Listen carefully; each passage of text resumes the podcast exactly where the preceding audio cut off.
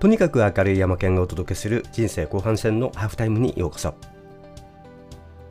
今日のエピソードはアイデアが思い出せないのはメモの取り方に問題があったというものです。このアイデアですがふとした時いつでもどこでも突然湧いてくるものです。そして往々にして後から思い出そうとしてもどうしても思い出せない思い出そうとするともう本当に長い時間かけて思い出そうとするんですけれども私もつい最近どうしても思い出せないということがありました。それに近いようなことを自分で、えリスト化していって、うん、こんなところだったかなみたいなあというところで非常に何かこう残念だというかイライラとしてくるものです。昔からこのメモの取り方というのはいろんな人がいろんな人それぞれ工夫をしてきました。例えば家の中のあらゆるところに紙を置いておく。まあコピー用紙の裏紙などを、まあ、置いとくわけですね。あるいは外出するのであればメモ帳とペンをとにかく持ち歩く。というようなことです。こういったようにメモの取り方は人それぞれいろんな工夫があります。典型的にはオフィスワーカーの定番というものはメモ帳とカレンダー帳というものにこれはもう決まっていました。またこのようにメモ帳も持ち歩く。例えばモレスキンとかこう高級なあ想定のいいものなどを持ち歩いて、えー、まあその中に自分の貴重なアイデアやプランや気づきなどを書き込んでおくというものがても重要だと大切だというふうに言われてきましたでこういったところの中では何を管理するかといえば連絡先であったりそれからカレンダー仕事管理ですねミーティングの予定あるいは仕事の期限あるいはそのためのいろんな段取りの順序であるとかその時の気づきであるとかそのプランの端々をそれぞれいろんなところに書き込んでおくと。でこれまあ量に限りがありますのであるいはあ毎年毎年の1年ごとのカレンダーなどであれば新しいものに書き写していく年が明ければこの一つのイベントのように新しいものに書き写すなどということもしていましたそしてこういったものはあ本棚やキャビネットの中にきちんと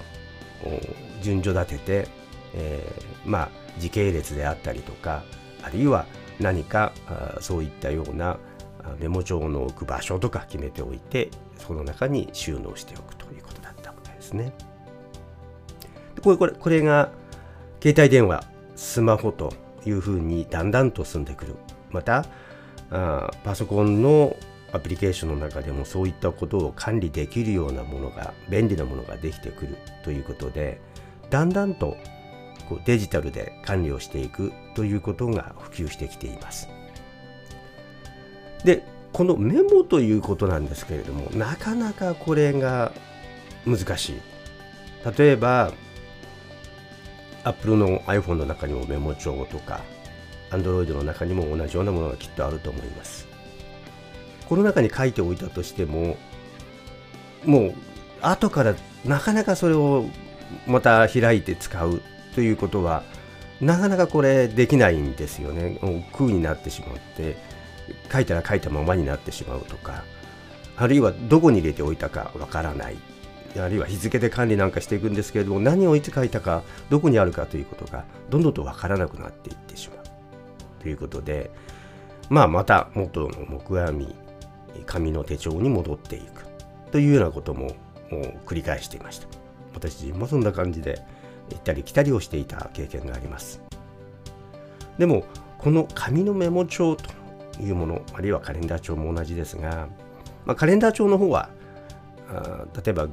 Google カレンダーとかといったようなものに置き換わってきている。まあ、メールと Google カレンダーというのは、まあ、非常にセットですよね。あるいは、アウトルックの中に同じような機能もあります。で、その中にいろんな to-do 管理タスク管理のようなあるいはリマインダーのようなものが入っていたりしてそれをこう使っていくただどうしても何か自分の仕事とか全体を管理していくにはちょっと非力だなと。でもまああそのあるものでそのなんとか使いこなしていく。あるいはあいろんなアプリノズビだ、トゥドゥイストだ、あ何かそういったあアプリで、えー、お茶を濁していくようなところで、えー、とりあえず使っていくというような感じです。ただ、メモ帳に関してはなかなかこれを紙のメモ帳をこうの便利さを置き換えるようなものはできてこなかったのかなというふうに思うんですね。でメモ帳というのはどんどんと使わなくなってきてでしかもそれメモ帳で取ったことをデジタルのところに書き写すようなことがだんだんと必要になってきているわけです。このメモを取る。で、取ったものを集めてきて、一箇所に集めて整理をする。そして後から使うというふうに、この知識の管理、流れという考え方で見てみれば、これ今もうこれなんとか一元管理するメモを一元管理するということを考えなければいけない時に来ていると思うんですね。で、えー、このメモメモ帳をデジタル化する超理な超便利な方法というのをこれ一度考えなければいけない。例えばモレスキンという会社はエバーノートと連携して手書きのものをエバーノートに取り入れることができますよとか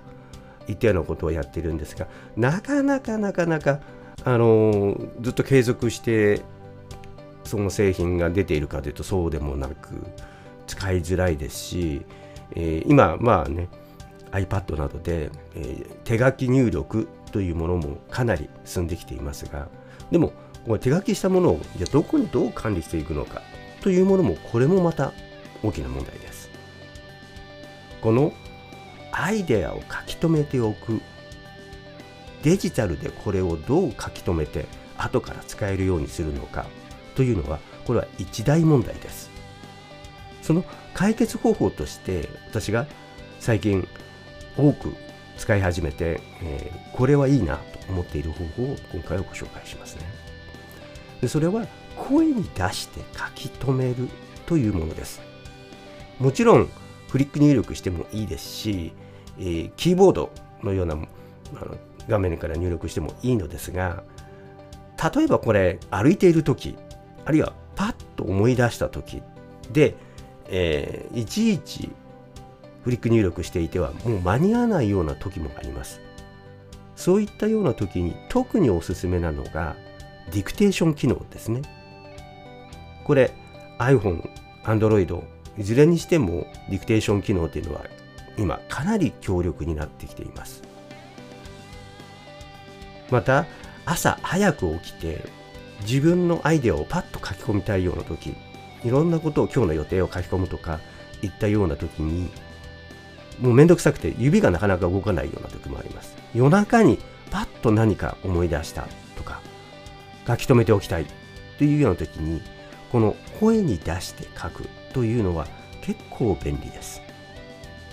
で、これですが、もちろん今、ものすごく注目されているんですね。ディクテーション機能と言われていて、声に出して、えー、これを手書き入力をしていくのと同じように、キーボード入力していくのと同じように文字にその場で変換してくれます。最初は Google 検索。あの、インターネットの検索を声でするというのを Google の広告なんかでもやってましたけれどこれまさしく文章をキーボードで入力する一つの代替方法にもなりますしメモを取るときにものすごく簡単にできます。あのマイクのボタンですね。何かテキスト入力をするワードであれ、えー、エディターであれ開いて、えー、iPhone であればマイ,、え、マイクのマークをマイクのアイコンをタップするだけでもうすぐに始められます。私がおすすめなのはドラフツというメモアプリです。超便利でいろんなアプリと連携することができます。つまり取ったメモをエバーノートに転送する。転送した後はアーカイブにしてしまう。ゴミ箱に入れる。そうすると今度はエヴァーノートの中でどの場所に入れるかもう考えなくていいと。例えばインボックスというところに入れておいて入れるというふうにもう決めて決めてしまえば必ず Evernote のインボックスに入っていると。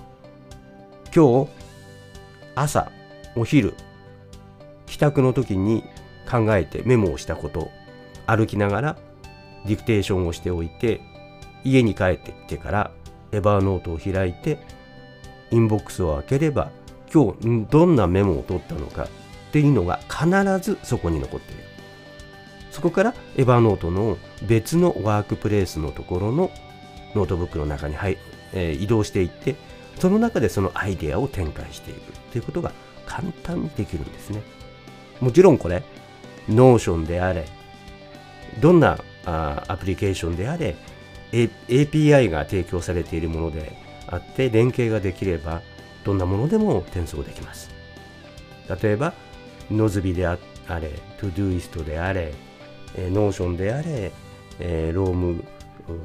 Research であれどんなものでも転送がほとんどのもので可能になってきています。これはスマホでもできますしもちろんスマートウォッチでも音声入力ができます。パソコンのデスクトップでもできますこの Drafts のディクテーションという機能を使えば iPhone や iOS でピンポーンと言って途中でディクテーションが止まってしまうようなことというのを避ける機能があります。もう一旦ディクテーションモードの中に入ったら何分でもずっと話し続けることができます。もちろん短いメモであればそんなところまで持っていく必要はないんですけれども本格的に声で文字を入力していこうというモードに入りたいのであればこのディクテーションモードというのを使うのがとても便利ですね。これってちょっと前まではできなかったこと、あるいは日本語ではできない、海外の英語ではできるけどというようなものが、どんどんと AI の進歩でできるようになってきています。しかもこれ無料ですからね、使わない手はないな、と思っています。今後このディクテーション機能、特にウェブライターさん、例えばインタビューをするとか、あるいは会議の議事録を作るとか、一定のところで大活躍をしていきそうです。こういったところで、このディクテーション機能、メモを取るということに最適な機能、ドラフツっていうこのメモ帳アプリとエバーノートの連携、こういったことで、これまでのメモ帳、いつでもどこでも浮かんだアイデアをすぐにその場でメモに取るということが簡単に、しかも効率的に一元管理するようにできるようになってきた。この辺のところ、ぜひ取り入れていただけたらどうかなというふうに思いました。とにかく明るい山県がお届けした人生後半戦のハーフタイムでした。次回の配信もお楽しみに。